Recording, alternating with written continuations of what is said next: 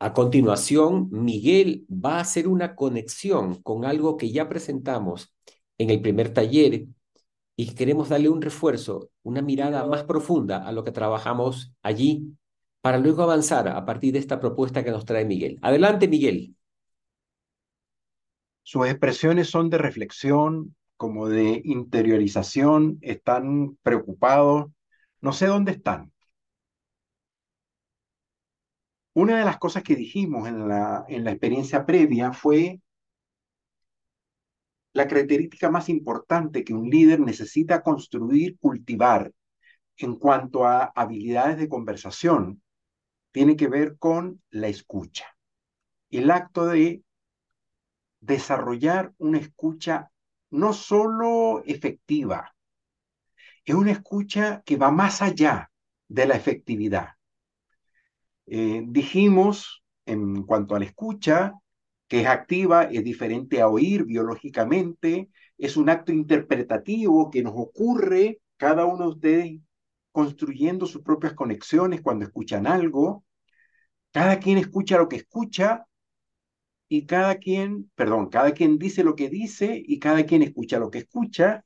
Hablamos de la brecha que ocurre en, en las conversaciones eh, hablamos de cómo la forma de validar mi habla es a través del volumen de escucha que genero.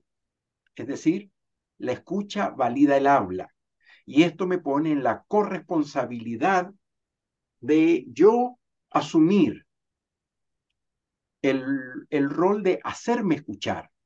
No es suficiente solo yo escucharles a ustedes, también tengo como compromiso desde el liderazgo hablar de tal manera que la escucha del otro emerge como propiedad de la forma como yo estoy hablando.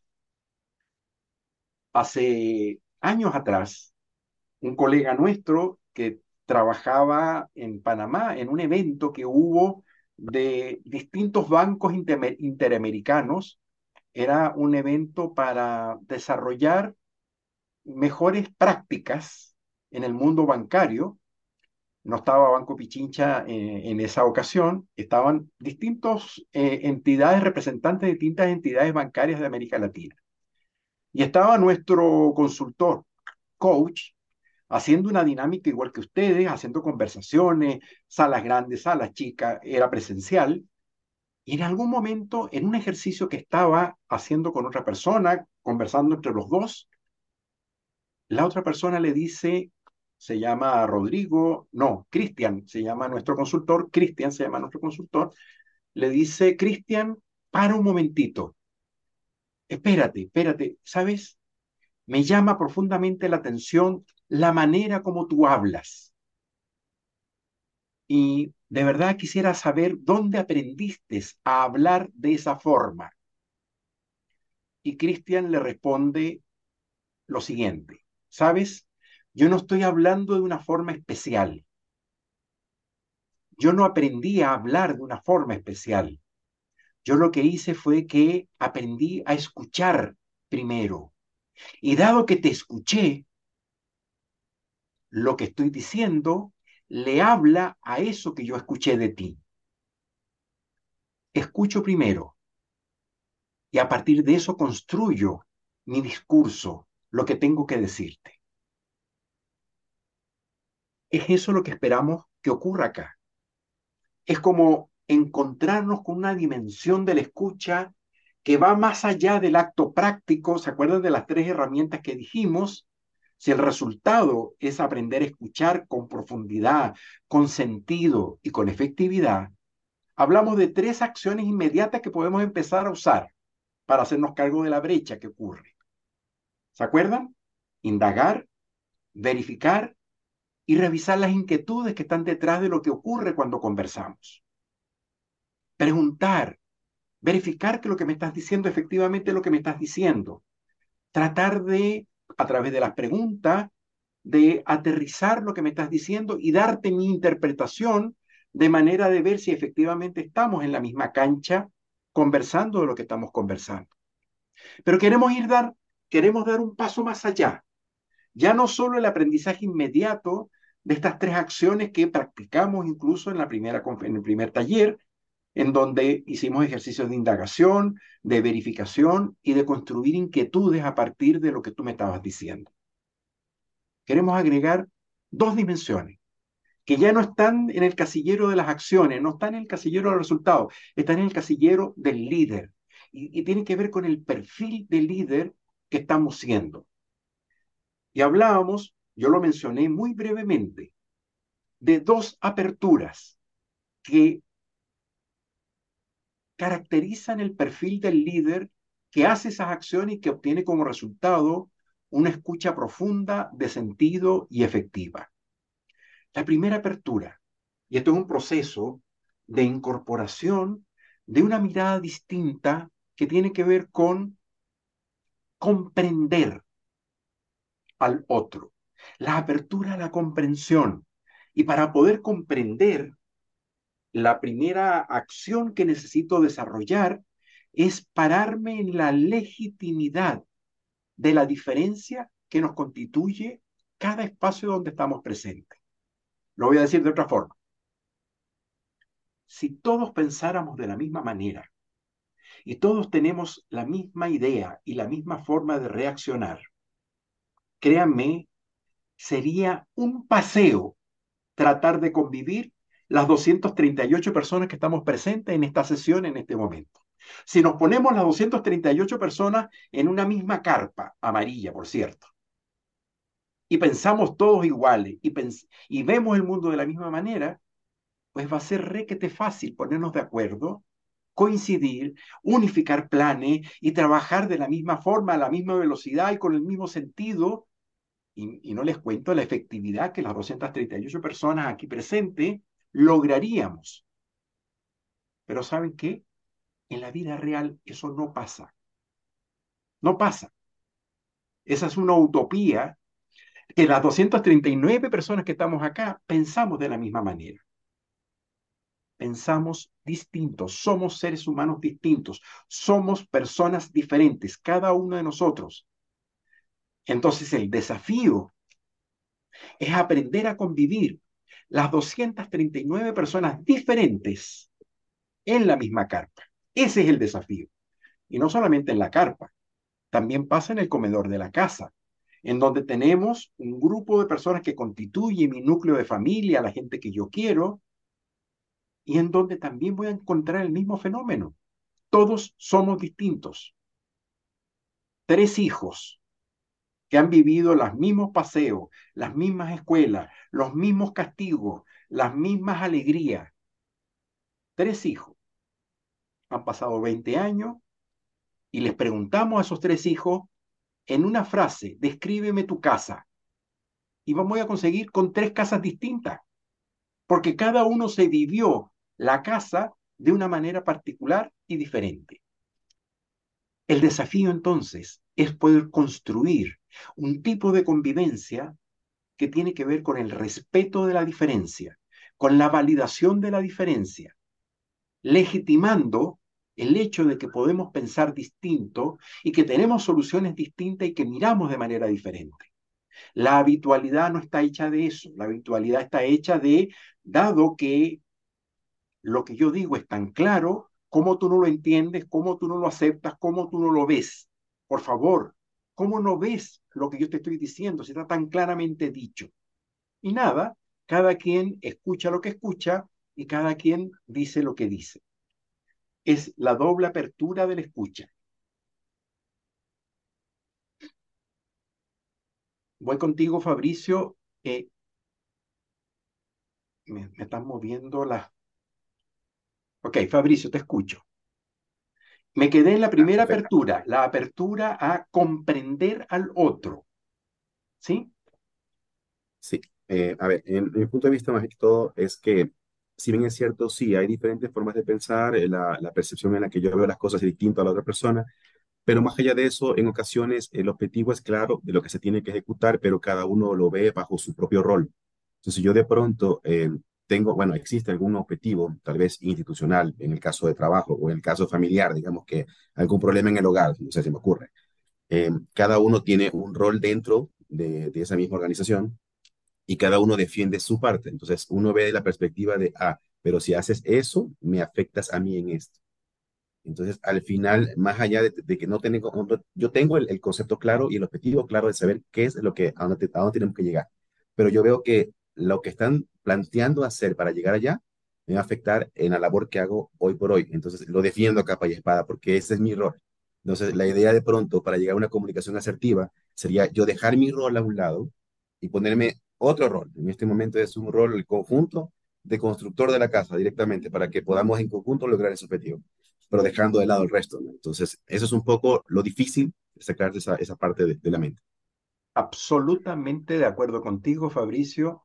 Entiendo lo que me estás diciendo y vas a ver más adelante, vamos a entrar precisamente en parte del dilema que tú estás planteando. No te voy a responder directamente, comparto lo que dices, no es simple, pero solo quiero quedarme en la posibilidad de decir, comprendo lo que estás diciendo, entiendo lo que dices y sabes, no estoy de acuerdo. Pero hice una operación primero y me importa destacarla. Sí, la primera operación es, lo entiendo, entiendo Fabricio. Es más, conociendo tu trayectoria, conociendo tu rol, habiéndote escuchado previamente, presencialmente, entiendo lo que me estás diciendo.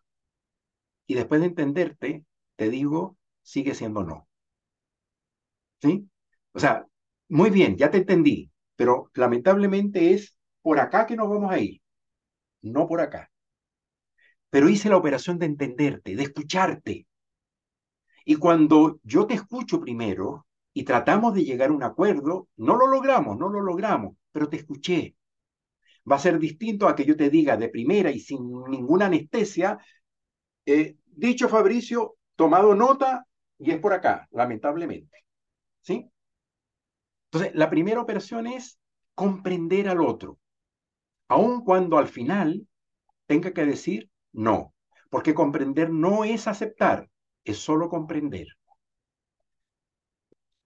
Eh, no tengo tu nombre, solo el apellido, Veloz. Solo, solo, solo estaba. Tu nombre, tu nombre, por favor. Luisa, Luisa. Luisa, gracias, Luisa.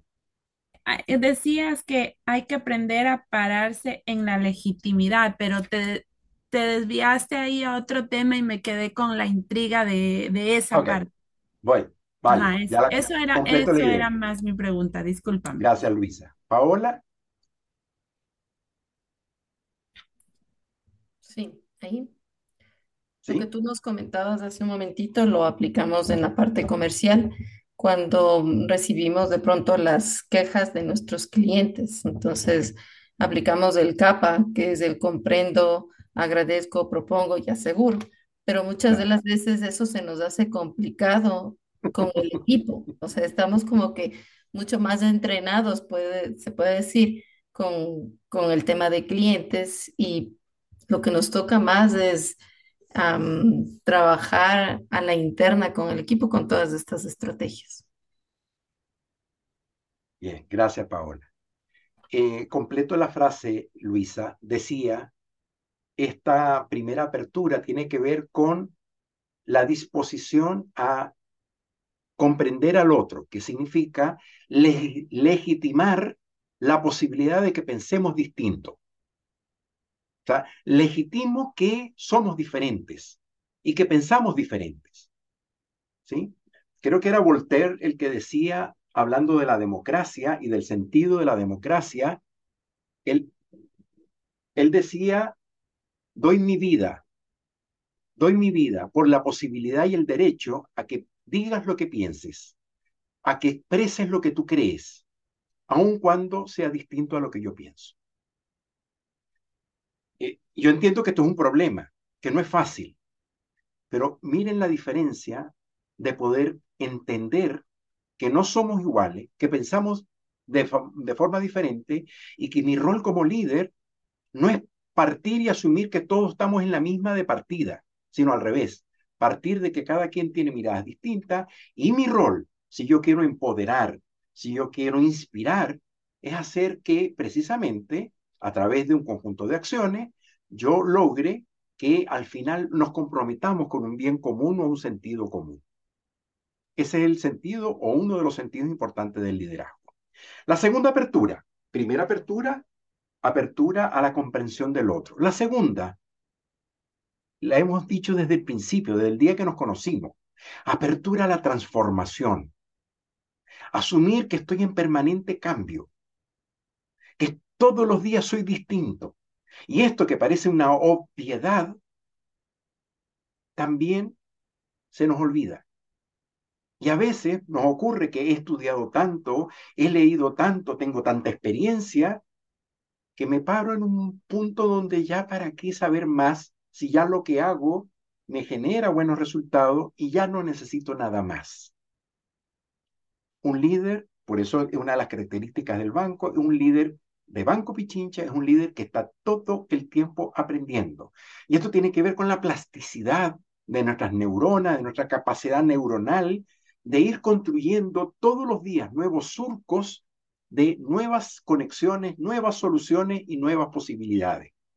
Requiere de una humildad para poder asumir esto, requiere de humildad como emoción principal para poder declarar la duda, el no sé, la dificultad, el poder hacer preguntas. Las preguntas son un recurso poderosísimo que tiene que ver con esta eh, inquietud y vocación de aprendizaje. Poder decir permanentemente, tu palabra me llega, tu palabra me toca. Las preguntas que ustedes hacen permiten reconstruir y mejorar lo que estoy mostrando y entregando. El, preguntar, el abrir nuevas ideas nos permite aprender de cada cosa que nos pasa, de cada experiencia, de cada colaborador, de mi jefe y de la gente con la que convivo. Al final, estas dos dimensiones, la dimensión de la apertura a comprender y la dimensión de la apertura a transformarme con tu palabra, son dos dimensiones que me permiten perfilar un líder con humildad, que está parado en una ética de convivencia, de respeto por el otro, en donde un equipo de alto desempeño, ya sea en el espacio personal de las relaciones que cada uno construye, le permite instalar un tipo de escucha que abre posibilidades de una manera completamente distinta.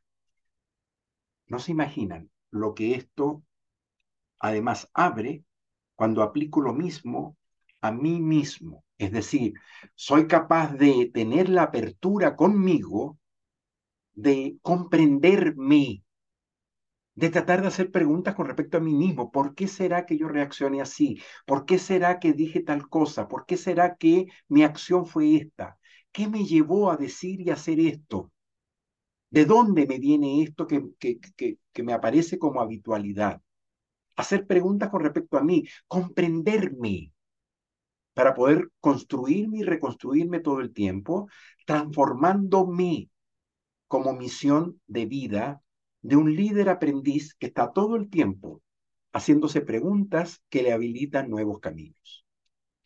Esa es la como el cierre por ahora del tema de la escucha que nos permite pensarnos como líderes conversacionales que además marcan una diferencia en la relación con nuestros clientes, con nuestros equipos, con nuestros líderes y sobre todo y principalmente con ustedes mismos. No, yo, yo quisiera hacer algo, querido Miguel, para mm, avanzar en este fenómeno tan complejo que es la escucha, eh, aprovechar y invitar a unos amigos nuestros que nos suelen acompañar y que ya les presentamos en el taller anterior, pero queremos traerlos para refrescar y, agregar una, mirada, eh, colocar un elemento adicional. Entonces quiero traer a escena a Carmen, eh, por favor, Carmen, y a Rodrigo, quienes, con quienes vamos a recordar esa conversación. ¿Se acuerdan que tuvieron, eh, que realizamos en el taller anterior? Pero le vamos a agregar unos elementos adicionales. Adelante, Carmen. Hola, ¿qué tal, Rodrigo? ¿Cómo estás? Les quiero recordar un poquito el, el diálogo que tuvieron estos, Rodrigo y Carmen son dos compañeros de trabajo, que estaban reunidos para revisar el lanzamiento de un producto que, de una campaña que habían realizado eh, en, los últimos, en los últimos días. Y están reunidos, entonces aquí viene el diálogo para recordar cómo fue esta historia. Por favor, adelante. Hola Rodrigo, ¿cómo estás? ¿Cómo te ha ido? Ok, mira, sabe, estoy muy preocupado, muy, muy, muy preocupado. Las oportunidades de promoción de la campaña anterior han sido mucho mayores y en un año hemos sido mencionados apenas en un par de ocasiones. De verdad, eh, esta situación me tiene completamente, no sé, ni, ni sé qué palabra ponerle, Mónica. A ver, yo pienso, Rodrigo, que hicimos un buen trabajo. Yo no sé tú qué piensas. La verdad es que considerando las condiciones en las que, en las que teníamos que resolver esto, eh, creo que hicimos un muy buen trabajo. Tú sabes que tengo los recursos bien limitados. O sea, Además, nos pareció que el producto no estaba listo para eso, para una campaña promocional a gran escala. Todavía no estaba listo. Y así ah, ok, bien, pero no es a ti, Carmen, a quien corresponde emitir ese juicio. Acuérdate, es nuestra responsabilidad. Por lo demás, esto es algo que corresponde a valorar a los clientes y en general la gente ha estado muy contenta con lo que estamos haciendo. No, bueno, yo no, eso no fue lo que yo le escuché decir al presidente. O sea, eso no lo dijo Carlos, el presidente. Él no estaba satisfecho con la versión final. Bueno, pero es distinto. Tú conoces a Carlos, ¿ya? O sea, tú lo conoces. Tú más que nadie. O sea, la verdad, él mira las cosas grandes, pero no se da cuenta de lo que nos está pasando. Al final, Carmen, al final, lo único que me importa es cómo aprendemos de lo que nos pasó, cómo tomamos cartas en lo que está ocurriendo y que de verdad eh, nos hagamos cargo de esta situación. Es importante que veamos qué nos pasó y aprendamos. Yo estoy listo para ayudarte. Yo no puedo hacer nada si no tengo el plan de mercadeo, la verdad. No puedo hacer nada. Pero si te lo mandé hace dos semanas. ¿Cómo crees? Yo no lo tengo. ¿Estás seguro que me lo mandaste? O sea, si lo encuentro, le echo una mirada, pero luego platicamos. Porque me gustaría que hagamos algo. Fíjense, tomen papel y lápiz, ¿cierto? Y asumiendo que ustedes son el jefe de Rodrigo y Carmen, escriban, ¿qué les dirían? ¿Qué les diría a Rodrigo? ¿Qué les diría a Carmen? ¿Qué les diría a ambos? Anote, por favor, tome segundos para anotar, por favor. Viendo yo el jefe, ¿qué le diría a Rodrigo? ¿Qué le diría a Carmen? ¿Qué, le, qué les diría a ambos? Tomen, escriban unas frases. Usted como jefe de ellos. No es una tesis de ¿no? es una frase que, le voy a decir a este par de bombones que están hablando, nada más. Yo creo que ya lo tiene. Yo también tengo esa impresión por ver, ver al ver los rostros tan concentrados, yo digo, ya, ya lo tienen. Ahora fíjese. No hay mucho que decirle a este par de joyitas. Fíjese, queremos agregar a lo que hemos estado trabajando, a lo que Miguel nos trajo, que nosotros eh, nos relacionamos con los demás y conversamos desde los demás a menudo desde dos miradas. La una mirada, la una postura, para llamarles así, nosotros le llamamos la postura del enfoque único. Eh, la postura del enfoque único tiene una característica, ¿no? Yo, en la, cuando aparece aquí en el título, observador, este soy yo. ¿Cuál es la postura del enfoque único? Es yo me paro desde tener la razón, desde tener la verdad en mis manos. Yo me paro desde el supuesto de que lo que yo hago es correcto que lo que yo hago, la forma como yo hago las cosas es la adecuada. Me paro en esa postura. Y lo, cuando yo estoy en esa postura, lo que busco es lograr que el otro haga aquello que yo deseo.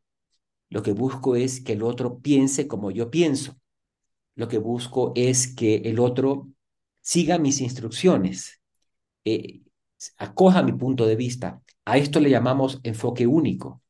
En otras palabras, con palabras suaves o con palabras más fuertes, con estilos más fuertes, lo que busco es imponer al otro. A veces impongo de una manera suavecita, ¿cierto?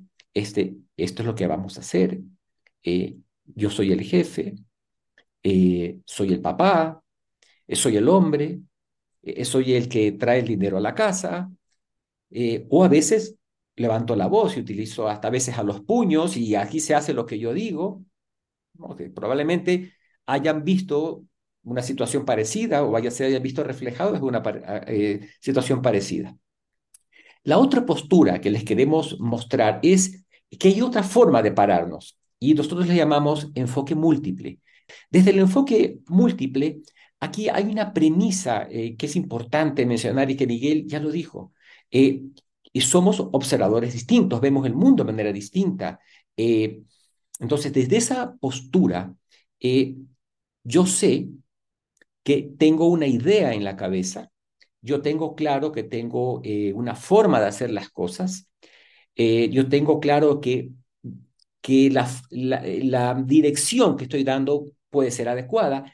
Sin embargo, reconozco que en los demás son distintos a mí y son complementarios a mí, que los demás observan, tienen información que yo no dispongo, tienen experiencias y conocimientos que yo no tengo. A menudo en sus equipos de trabajo, ustedes están seguramente laborando con personas que tienen formación eh, quizás hasta más avanzada eh, o son expertos en temas que ustedes no son expertos y son parte del equipo. Entonces, desde el enfoque múltiple, yo digo, a ver, tengo este punto que me parece válido, pero los demás también tienen un punto o seguramente tienen algo diferente o distinto o cómo verán los demás esta situación.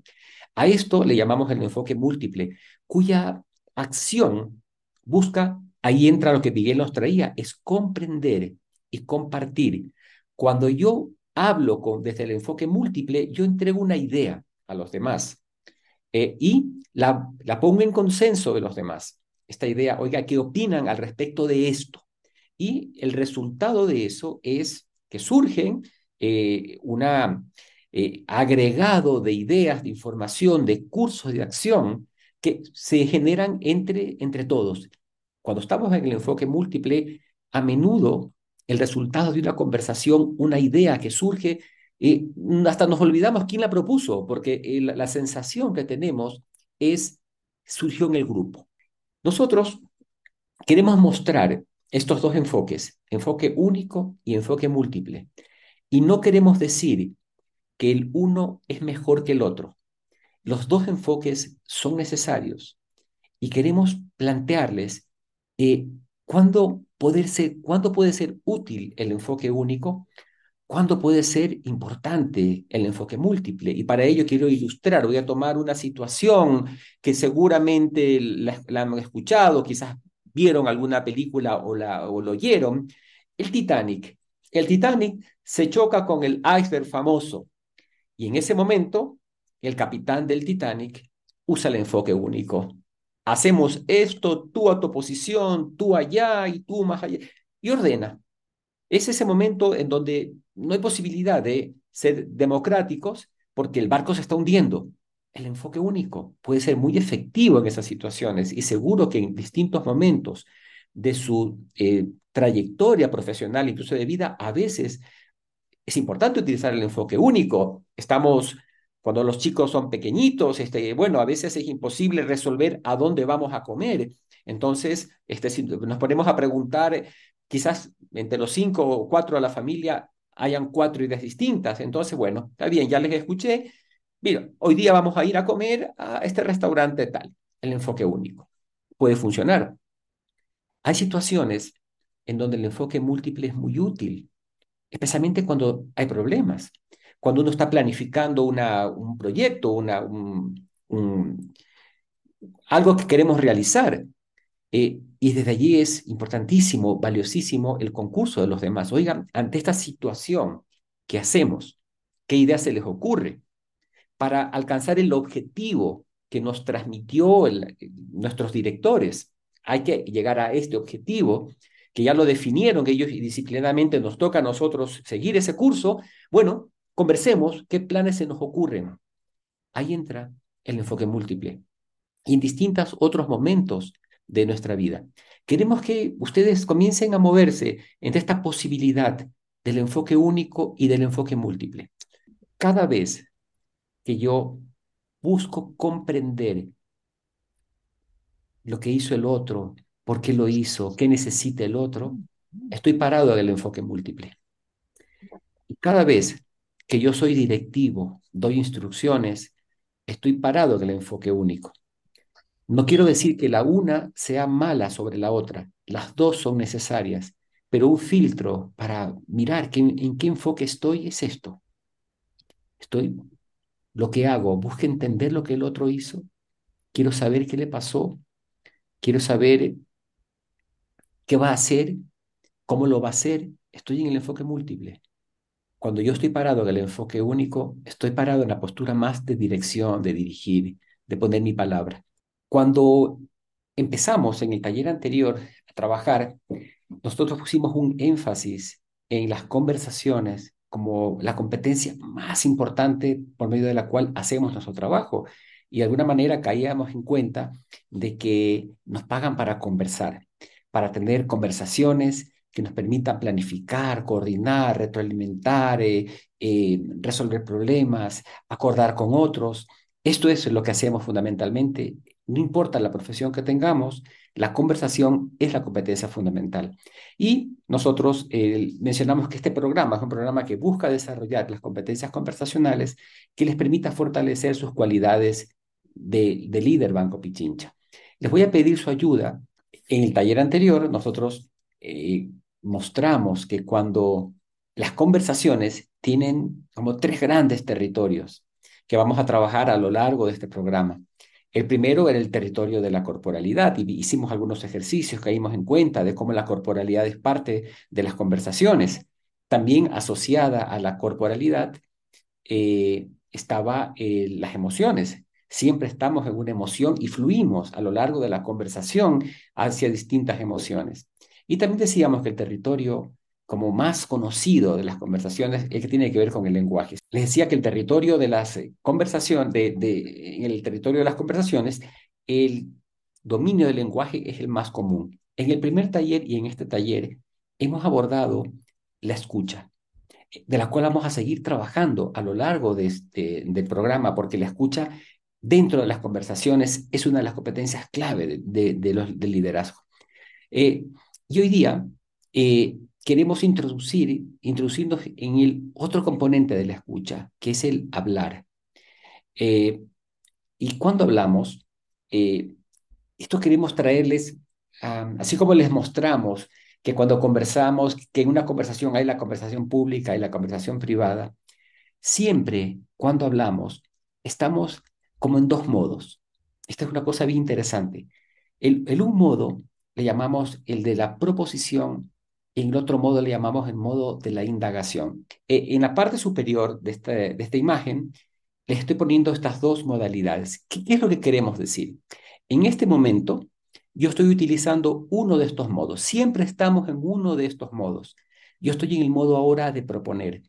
Cada vez que nosotros hablamos para eh, dar a conocer nuestro punto de vista, nuestra mirada, aquello que hemos resuelto, estamos en el modo de la proposición. Cada vez que hablamos para proponer una idea, para ofrecer un producto, para mostrar un plan de acción, para mostrar una solución a un problema, estamos en el modo proposición. De hecho, es un modo muy importante porque a nosotros nos pagan por hacer proposiciones. A cada uno de ustedes les pagan por proponer acciones, soluciones, planes de acción que les permita alcanzar los objetivos eh, de la organización y los suyos propios. Es un modo muy importante. Solo que eh, a menudo nosotros estamos como más parados en la proposición y dejamos de lado otro modo que nos parece que es fundamental y le llamamos el modo de la indagación. La indagación es la forma de hablar que nos permite comprender lo que le pasa, lo que necesitan los demás. Es el modo de hablar en el cual nosotros hablamos para escuchar más. Desde en el modo de la indagación, el, el jefe de Rodrigo y Carmen les pregunta, cuéntenme en qué está sucediendo, cuéntenme en qué les está sucediendo, cómo les puedo ayudar. Ese es en el modo de la indagación. La indagación es una de las competencias que nos permite escuchar de manera más profunda. Cuando usted llega donde un cliente eh, y le pregunta cuáles son sus planes de acción, cuáles son sus dificultades, cuáles son eh, sus mayores inquietudes en el trabajo, Cuénteme cuáles son sus proyectos. Usted está en el modo de la indagación. La indagación es uno de los recursos más poderosos que existen para profundizar en la escucha, porque a menudo las personas cuando hablan con nosotros a veces son, se quedan en la parte quizás superficial de la conversación y nosotros empezamos el proceso este de asumir. ¿Se acuerdan que hablábamos cuando uno de los riesgos de una conversación es asumir eh, lo que el otro le está pasando, asumir lo que está sucediendo, eh, interpretar? Eh, una manera de hacernos cargo de esto es a través de la, de la indagación. ¿Qué necesita? ¿Cuáles son sus proyectos para el año entrante? ¿Qué problemas está teniendo? Es una forma en la cual yo indago para comprender y luego de la indagación yo entrego mi, mi proposición, mi propuesta. Hay, hay una vieja historia que yo recuerdo con mucho cariño en mi experiencia personal cuando estaba recién casado con mi esposa la misma esposa de hace 30 y ya perdí la cuenta, ella a veces se enoja porque me dice, uy, tienes que saber de memoria cuántos años estamos juntos. Y a veces titubeo porque no saco cuenta, solo sé que tenemos una vida juntos. Estábamos como muchas parejas cuando recién se casan o en sus primeros años de matrimonio, soñábamos en tener casa propia. Entonces, bueno, de alguna manera eh, reunimos un dinero, hicimos unos préstamos, como hacemos cuando empezamos nuestra vida y fuimos donde un arquitecto, que nos recomendaron que era muy bueno el arquitecto. Bueno, nos presentamos, le dijimos, pues nos preguntó, bueno, ¿y para qué están ustedes acá? ¿Qué les sirvo? Entonces, bueno, queremos hacer una, nuestra casa. Y el arquitecto se dirigió a mi esposa, Margarita, y le pregunta cosas como estas. Y usted cuénteme, Margarita, ¿qué quiere hacer? ¿Cómo es su estilo de vida? ¿Qué le gusta hacer? Este, ¿Cómo quisiera que sea su casa? ¿A quiénes quiere llevar a su casa? Y bueno, mi esposa, que le gusta mucho hablar, habló y habló, y este, este hombre eh, la miraba a Margarita con una atención que yo, en medio de mis pocos años de matrimonio, me empecé a sentir incómodo. Yo dije entre mí, bueno, este Víctor se llamaba el arquitecto, bueno, Víctor parece que le está coqueteando a mi mujer. Yo empezaba a sentirme un poco como, como preocupado. Llegó un momento en que Víctor se dirige a mí y me dice, Farid, y cuénteme usted, ¿qué, ¿cuáles son sus hobbies? ¿Qué, qué le gusta hacer dentro de, de, su casa? ¿Qué le gusta? Y yo también comienzo a hablar y comienzo a soltar y a contar que me gustan estas cosas, que me gustan las plantas, que me gusta la música, que me encantaría tener un lugar así como para, como un pequeño estudio. Comencé a hablar. Bueno, yo recién en ese momento me di cuenta que lo que estaba haciendo Víctor con nosotros era indagando indagando para comprender nuestras necesidades. Porque bien Víctor pudo eh, decirnos a nosotros, mire, tengo estos siete modelos de casas ya hechos, escojan cuál les gusta, que es un camino que a veces pasa eso, ¿no? Mire, estas son las opciones, ya, escoja. Pero lo que hizo Víctor durante varios minutos es escuchar nuestras necesidades, nuestras inquietudes. Luego de esto, Víctor nos dijo, bueno, chicos, porque éramos chicos en ese entonces, muchachos, miren, en unos pocos días yo les voy a llamar para que para mostrarles la idea, la, propuesta que les quiero hacer. Y pasó así. Cuando nos reunimos días después con Víctor, Víctor había plasmado en un plano nuestras ideas. ¿Cierto? Por, por, supuesto, también nos preguntó cuánto es el presupuesto que tienen, más o menos disponen. Nos preguntó, bueno, nos hizo un proyecto, Víctor, que fue más o menos el que definimos para nuestra casa, con unos pequeños toques adicionales que sugerimos, pero lo que Víctor hizo fue entregarnos a nosotros esa, la, una propuesta que fue útil durante muchísimos años. Esa casa se ajustó a nuestras necesidades y la fuimos cambiando y modificando a medida que también cambiaban nuestros intereses y necesidades a lo largo de la vida. Lo que quiero decirles que el trabajo que hizo Víctor, a quien recuerdo con mucho cariño, fue mi primera experiencia con algo que no tenía nombre para mí en ese entonces. Yo no sabía que eso se llamaba indagar. Lo supe muchos años después. Y muchos años después comprendí cómo la indagación es una herramienta poderosa, potentísima, que nos permite a los seres humanos acceder a la inquietud de los demás, acceder a comprender el mercado, acceder a comprender eh, las necesidades de las otras áreas, de mi cliente, acceder a comprender a mi pareja, a mis hijos, la indagación. Porque de lo contrario, cuando no indagamos, hacemos propuestas, que las propuestas muchas veces pueden ser efectivas, pero muchas veces contemplan nuestra propia mirada y nuestra propia necesidad. La indagación Entonces, es la herramienta del habla, estamos en el territorio del habla, que nos permite a las personas hablar para escuchar a los demás. Ambas son importantes. Una vez que yo escucho y entiendo y comprendo a los demás a través de la indagación, mis propuestas pueden ser mucho más poderosas que aquella que yo traía al principio como una solución a ese problema, que bien puede haber sido una muy buena propuesta, pero cuando yo indago y comprendo más la situación, lo que le sucede al otro, lo que le pasa a los demás, la necesidad, mi, mi propuesta se alimenta con esa información. La indagación es una de las herramientas del enfoque múltiple, es una de las herramientas que nos permite a nosotros eh, trabajar en el fortalecer el enfoque múltiple. Muy bien, porque a través de, esta presentación cortita que les he hecho, ustedes en su desafío lo van a desarrollar más les vamos a entregar una lectura que creemos que va a fortalecer toda esta mirada de la escucha profunda. Pero ahora queremos hacer un ejercicio.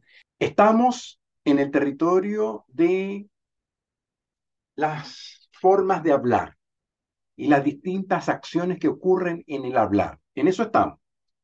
Con Farid acabamos de explorar desde la inquietud en el hablar o hablo para indagar de manera que el otro aparezca y diga, o, o hablo para proponer de manera que el otro escuche y yo diga. Propongo para decir y que el otro escuche, o indago para escuchar lo que el otro tiene que decir. Son dos formas de hablar. No, no hay cómo eh, hacer una cosa. Cambio la redacción. No hay cómo juntar ambas o indago o propongo. En una frase, en un contexto, en una reunión, danzo con ambas es decir, estoy todo el tiempo con, yo lo que estoy en este momento haciendo con ustedes es proponiendo, diciendo, en la expectativa de que ustedes, cuando yo hablo, ustedes me están escuchando. De vez en cuando aparecen las preguntas. El, compromiso, el desafío del líder es aprender a construir un equilibrio en su forma de conversar, en donde está el foco en lo que hay que hacer, en el camino que tenemos que emprender, en la claridad de las metas y, y de acciones que tenemos que desarrollar, pero al mismo tiempo la indagación que me permite y que habilita el empoderamiento, el sentido de pertenencia, el accountability de mi equipo para que se haga cargo de su responsabilidad. Ahora quiero entrar en otro territorio, también del habla. Anteriormente dividimos el habla desde la inquietud para escuchar o para hablar indago o propongo. Ahora voy a hacer otra ecuación distinta y es dividir el acto de hablar desde la acción que puedo realizar. Y en este caso puedo dar cuenta del mundo donde estamos, dar cuenta de lo que nos pasa, dar cuenta de mm, nada, de, de los datos duros en donde estamos todos. Por ejemplo, puedo decir, en este momento estamos 237 personas en esta sesión de Zoom. Eso es un dato. Estoy reportando algo que ocurre. Puedo decir, además, que de las 237 eh, hay 210 cámaras prendidas y alrededor de 30 o 35 eh, cámaras apagadas. Puedo decir el, Banco Pichincha es el banco más grande del Ecuador en términos de dos, tres datos que ustedes me pudieran decir. Eh, son afirmaciones, las llamamos así, son las afirmaciones, son aquellas formas de hablar que reportan el dato duro de lo que ocurre, de la información dura, cuando estamos en, juicios en, el territorio jurídico, un abogado diría, son las pruebas de lo que me estás diciendo, las pruebas concretas, ¿sí? La huella dactilar, el video, eh, la grabación, em, qué sé yo, rastros de sangre si se trata de un crimen, eh, rastros de número, de correos electrónicos y de mensajes si se trata de otro tipo de delito. Son los datos duros que me hablan de lo que quiero reportar como realidad concreta. Lo llamamos las afirmaciones. Un líder comprometido con su rol necesita cuidar mucho cómo usa la información de datos duros. Imagínense que yo dijera en este momento eh, que mm, como, como afirmación eh,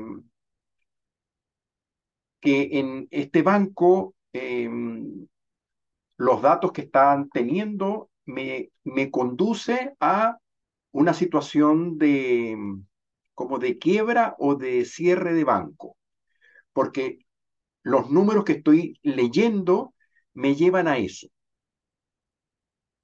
O, o decir alguna cosa menos responsable en territorio político, por ejemplo, las afirmaciones que algunos líderes políticos usan que al final terminan demostrándose como no válidos, no verdaderos. Un líder necesita tener mucha vinculación con el dato real que usa, procurando su validez, procurando que sea efectivamente un dato verdadero. ¿Qué pasa cuando un líder usa información que termina demostrándose como falsa? ¿Qué le pasa a la identidad pública de un líder que usa datos que no corresponden y que luego aparecen como desmentidos? Al final es un líder que termina afectando su credibilidad, su identidad pública y su capacidad de tomar decisiones y de ser creíble a la hora de tomar decisiones. Esa es una parte las afirmaciones. Cuando reportamos el mundo que existe. La otra parte que podemos usar en el territorio del habla la llamamos las declaraciones, que es una forma de hablar que no reporta el mundo, sino que lo genera, lo crea, lo desarrolla. Por ejemplo, puedo decir, Banco Pichincha es el mejor banco del Ecuador. Algunos dirían, ok, pero esa es una afirmación porque están los datos duros que dicen que sí, efectivamente, pero también es una forma de decir, y puede ser que otros estén en desacuerdo y alguien diga, tengo otras informaciones, tengo otra percepción, porque además se mezcla con la calidad de la atención, con la experiencia cliente, con la capacidad de respuesta, con la confiabilidad de las cosas que me entregan y me dicen. O sea, es una mezcla muy grande que me lleva a decir por qué Banco Pichincha es el mejor banco del mundo. Las declaraciones son formas de hablar para construir posibilidades. Cuando ustedes prometen algo, están haciendo una declaración. La primera actividad que hicimos temprano, comenzando el taller, cuando yo les dije dónde están parados frente al 2025, es una declaración. Es una declaración decir, por ejemplo, ¿Cuál es la misión y visión de este banco? La vocación de servicio y de atender. Las declaraciones generan contexto, nos permite tomar decisiones y construye posibilidades. Desde allí, las declaraciones tienen validez o no validez dependiendo de la autoridad que yo le entregue a la persona o a quien me entrega la declaración. Si yo en este momento digo, les digo a todos, a partir de ahora, dado que todos ustedes asistieron acá, van a tener un aumento del 32% en su bono de fin de año, producto de su asistencia a este taller. No, Edith, lamentablemente, a pesar de que tú hagas el gesto y levantes y te contentes, ¿sí? Yo no tengo autoridad alguna para poder hacer esa declaración. Si yo digo, a partir de ahora, dado que se ve tan bien, por ejemplo, eh, Eda y Farid y los declaro marido y mujer, pues nada, eh, aparte que me voy a meter en un gran problema con el esposo de Eda y, la, y la esposa de, de, Farid, aquella la del arquitecto, ¿se acuerdan del cuento? Me voy a meter en un gran problema con ellos. No tengo autoridad para hacerlo. ¿Sí?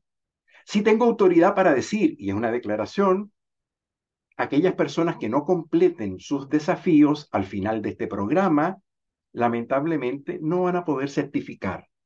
Para poder certificar en este programa hay que hacer toda la, curva de aprendizaje con todos sus componentes, al menos en un 80% de cumplimiento. Esa es una declaración. Y creo que tengo la autoridad para hacerlo, porque somos parte del equipo que habilita que este programa esté ocurriendo como está ocurriendo. Es decir, las, las declaraciones son formas de hablar para construir posibilidades, para hacer que el mundo que viene ocurra.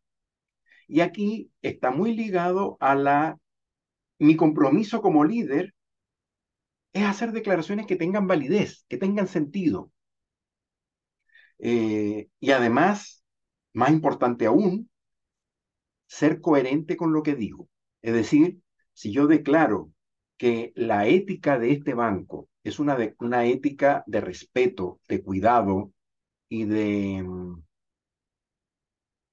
protección del bien de mis clientes, mis acciones tienen que ah, eh, ser correspondientes con esa declaración. Es decir, cuando hablo tengo que hablar de una manera cuidadosa, respetuosa y por ningún motivo que me falte un número a la hora de sacar las cuentas.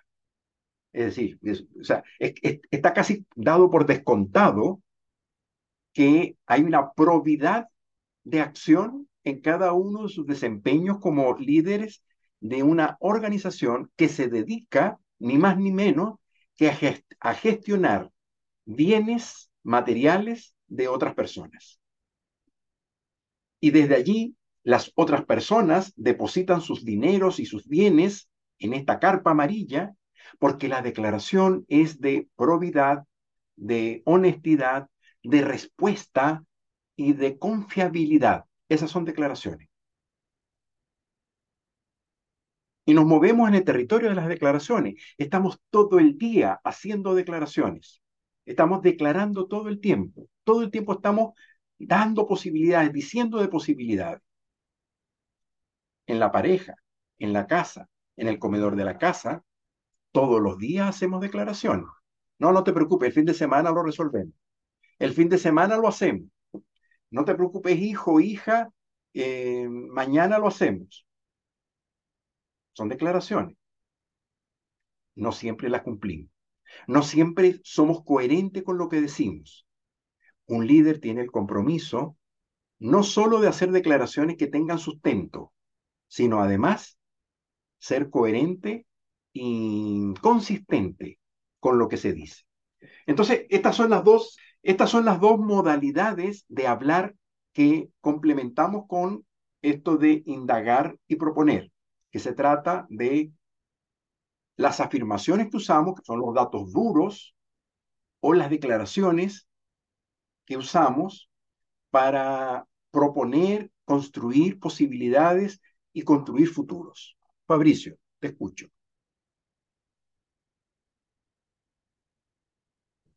Ya. Eh, no, decía que de pronto importante eso, pero no llegar al punto motivacional, ¿no? De querer hacer como el, el, poder de la, de la palabra o el poder de la atracción. Si bien es cierto, claro, es posible, es posible que la declaración que uno haga, si es positivo, pues atraiga cosas positivas, pero tiene que ser bastante coherente con, con el realismo que se da a las cosas, ¿no? Si uno ofrece algo, tiene que cumplir ese objetivo, ¿no? yo puedo ofrecer eh, mil cosas, pero en realidad yo sé que voy a cumplir solamente diez. Entonces, al punto es para ser eh, eh, coherente, como mencionas, tanto de lo que uno, el accionable de uno con lo que está proponiendo. Y fíjate tú, Fabricio, nos ha tocado trabajar con, con personas del mundo político en distintos países del mundo. Y qué importante es esta relación entre el dato duro que me, que me explica lo que pasa con lo que declaro y la coherencia con ambas cosas. ¿no? Y cómo al final eh, mi identidad como líder está hecha ni más ni menos de la credibilidad de lo que digo. Si yo les digo a partir de ahora, con todo lo que les estoy diciendo, ustedes hagan así todo, pónganse así todos, así, pongan esta, esta, así, así, no, así, así, así. Al hacer esto, Gonzalo, no te veo, Dale, Gonzalo, tú también puedes. Ok. Con esto, todos a partir de este momento se han transformado y se van a transformar. ¡Oh! Listo, están transformados. A verle la cara. Claro, es una declaración ridícula. Ojo, la he visto. No se rían, la he visto. He visto gente que hace eso. ¿Sí? Y nada. O sea, esa es una declaración inconsistente, inválida, que mm, genera sospecha más que agradecimiento. Por eso para nosotros es tan importante todo el tiempo aterrizar la declaración con la acción posible. ¿Sí? O sea, ok, y Fabricio lo acaba de decir, em, muy bien lo que quiero hacer, cuáles son las acciones que hacen que eso sea posible. Si no me paro en las acciones, corro el riesgo de convertirme en un charlatán que al final vende humo poco asible, poco manejable y absolutamente insuficiente para poder efectivamente generar algún tipo de cambio. Pero esa es la advertencia de lo negativo. En lo positivo, yo quiero destacar, y con esto cierro, quiero destacar que vivimos todo el tiempo haciendo declaraciones. No nos damos cuenta, pero ahí estamos. Todo el tiempo lo estamos haciendo por correo, por chat. Revisen su chat, revisen sus mensajes del día de hoy y van a ver la cantidad de declaraciones que allí hicieron, o en los correos, o en las conversaciones casuales de pasillo, o en las reuniones formales. Estamos todo el tiempo haciendo declaraciones. Entonces, la misión es que mis declaraciones tengan validez, tengan sustento, tengan sentido, que sean, eh, eh, gracias Fabricio por la palabra, realistas en el sentido de que sean posibles. ¿Sí? Y en compañía del dato duro que sustenta lo que digo, los números, la información fidedigna, verdadera, que efectivamente me permite operar con cierto sentido de certeza y de asertividad en mis decisiones y en las cosas que digo. En este marco de lo que son las declaraciones, queremos subrayar un tipo especial de declaración, pero para esto le, quiero pedir ayuda a Farid. Sí, muchas gracias. Miguel nos decía eh, hace un momento de que para ciertas declaraciones necesitamos tener la autoridad para hacerla. Alguien nos da la autoridad, eh, ya sea legal en una organización, somos el, jefe y tenemos cierto rango para hacer declaraciones. Pero hay otras declaraciones para las cuales no, no necesitamos autoridad. Son declaraciones que tienen que ver con nosotros, que tienen que ver con el hecho de ser seres humanos, que tienen que ver con nuestra propia dignidad con nuestra propia capacidad de tomar decisiones. Y esas declaraciones las llamamos como las declaraciones básicas. Para ilustrar, eh, les, voy a, les voy a compartir algunas, son muchas, pero queremos compartirles algunas que para entrar en, la, en la comprensión de lo que trato de decirles. La primera declaración que tiene que ver con nosotros es la declaración del sí. Esta declaración es una declaración maravillosa que nos permite eh, aceptar, acordar con otros. Es una declaración que se conecta con mi capacidad, con mi propia autoridad para decir sí, sí a aquello que quiero, sí a aquella invitación, sí a aquella propuesta. Esta, con esta declaración nos vinculamos con los demás. A veces esta declaración puede también tener eh, cierta dificultad cuando mm, eh, nos enfrentamos a ciertos límites y no nos damos cuenta de que existe también otra declaración que nos podría ayudar a poner esos límites eh, cuando no somos capaces o no queremos aceptar algo que nos están planteando. Es la declaración del no.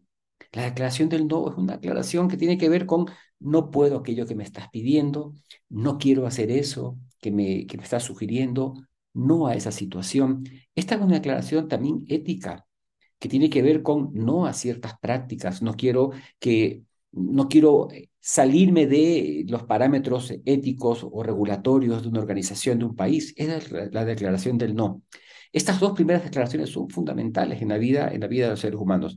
La primera sí, cuando le dijimos sí a nuestra pareja y bueno, armamos una familia en torno a ella. ¿No? Como un ejemplo, sí, cuando aceptamos entrar a trabajar en, el, en, Banco Pichincha y que conlleva el sí una responsabilidad de cumplir unas normas, unas políticas, unos objetivos. Y el no, que tiene que ver con aquello que no somos capaces de hacer, no queremos hacer, porque no podemos o porque aquello que se nos plantea adelante es algo que eh, transgrede nuestros límites éticos de convivencia con los demás. Una declaración maravillosa esta, ¿no? Esta declaración tiene que ver con reconocer que nosotros eh, tenemos límites en nuestro conocimiento, en nuestra capacidad de hacer cosas, cuando eh, no sabemos aquello que nos piden hacer y reconocemos con humildad, no sé, este, esto que me, no sé, o, o nos reconocemos nosotros mismos, decimos esto no sé, o aquello que me piden, no sé, no sé cómo se hace. La maravillosa posibilidad que abre esta declaración es la del aprendizaje.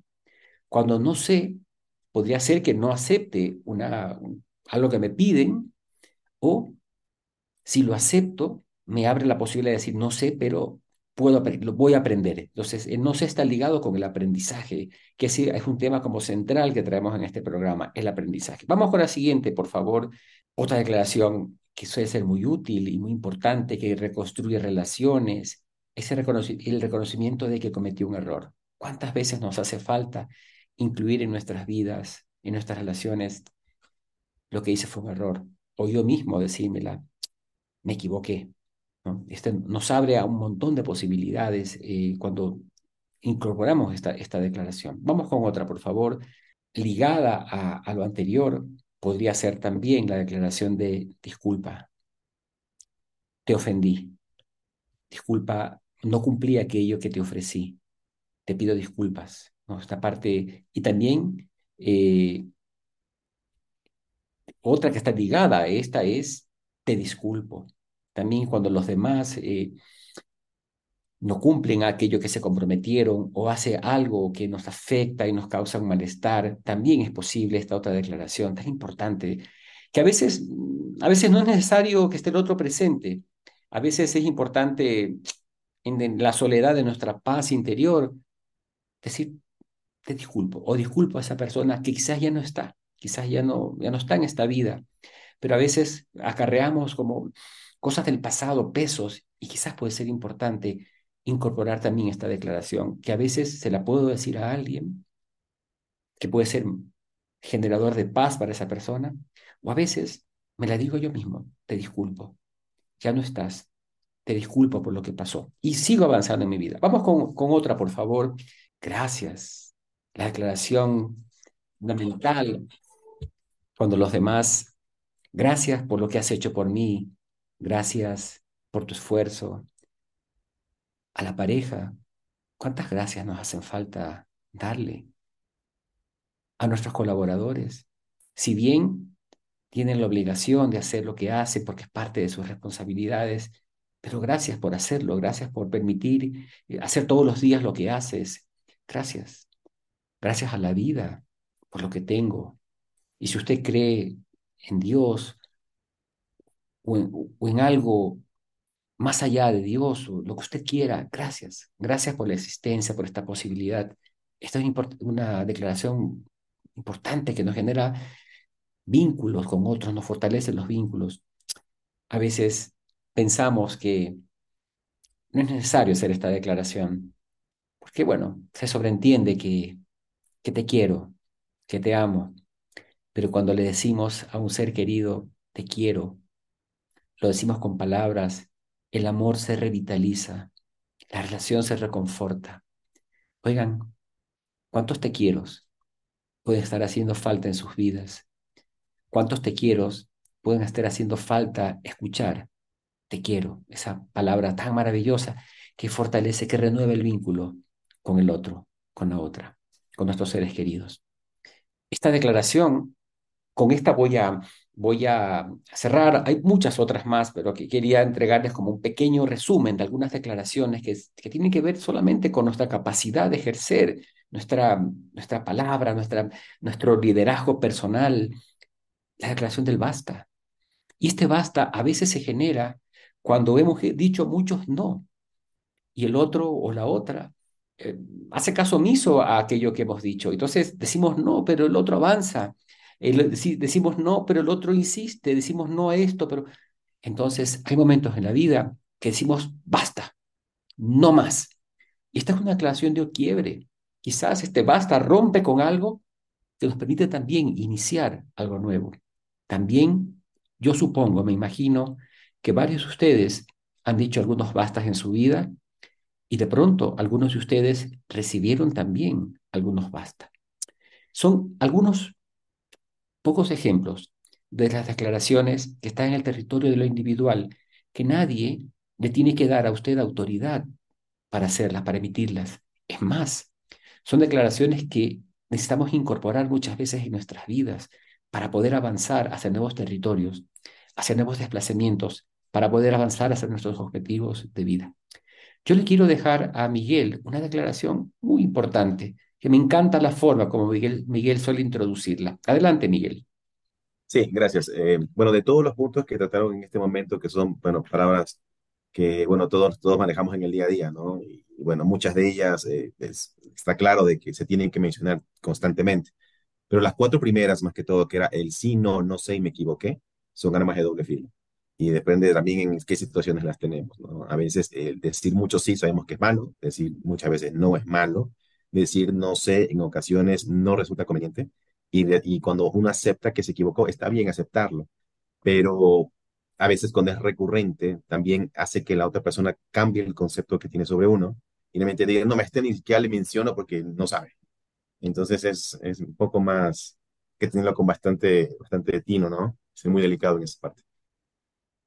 Fabricio, te he escuchado atentamente, entiendo lo que estás diciendo y debo decir que estoy en desacuerdo contigo. no, no, realmente eh, me gusta mucho esta capacidad que tienes de construir semáforos amarillos, ¿sí? Y te lo agradezco. Eh, efectivamente, esto que estamos diciendo y que estamos mostrando, todo, todo, desde el primer día que nos conocimos hasta este instante, todo, tiene doble filo. ¿Sí? Por eso es que insistimos tanto en la ética de respeto, en la ética de cuidado, como condición básica de convivencia humana y organizacional.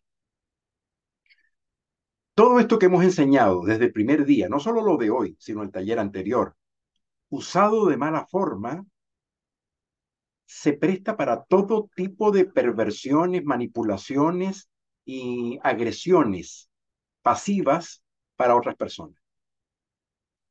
Entonces, para nosotros, eh, el uso de todos estos recursos lingüísticos tienen que ver principalmente con un piso de respeto y de cuidado por el otro, respeto por mí mismo y de respeto por el otro, ¿no?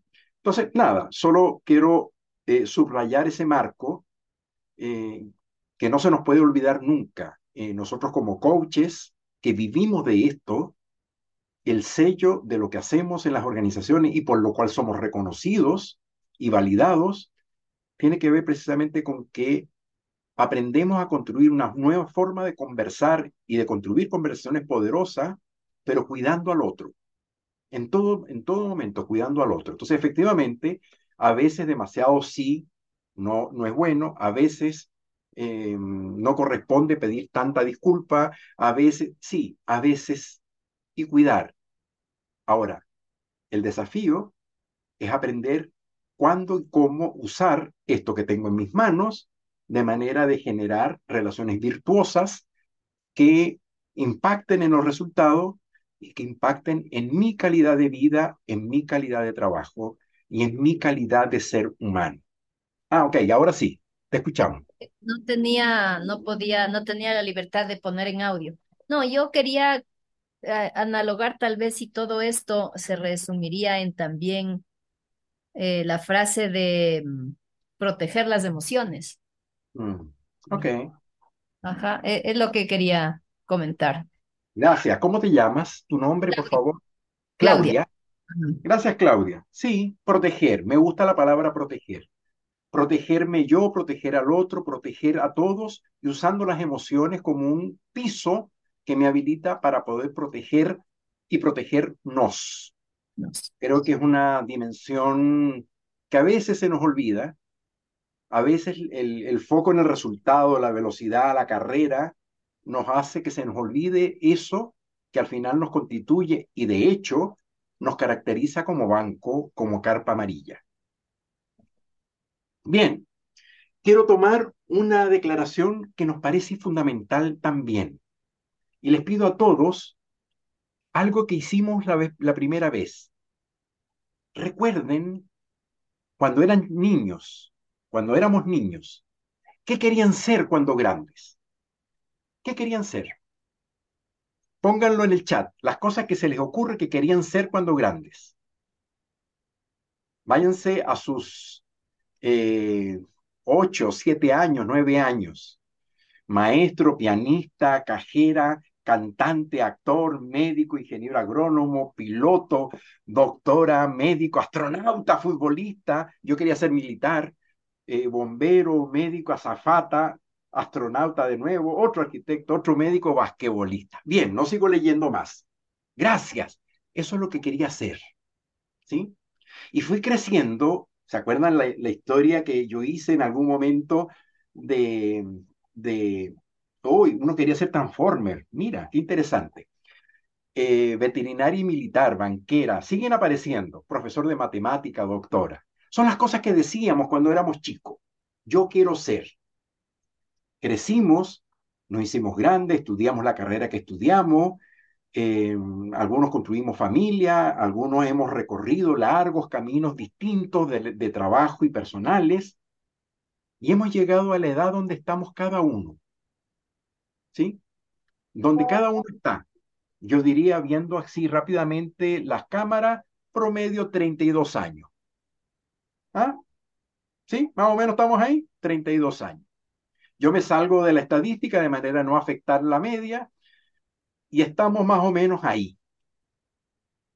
Hemos recorrido un camino, hemos hecho cosas, hemos dejado de hacer otras, hemos logrado y hemos dejado de lograr. Y la pregunta por quién quiero llegar a ser se nos olvidó y dejamos de hacerla.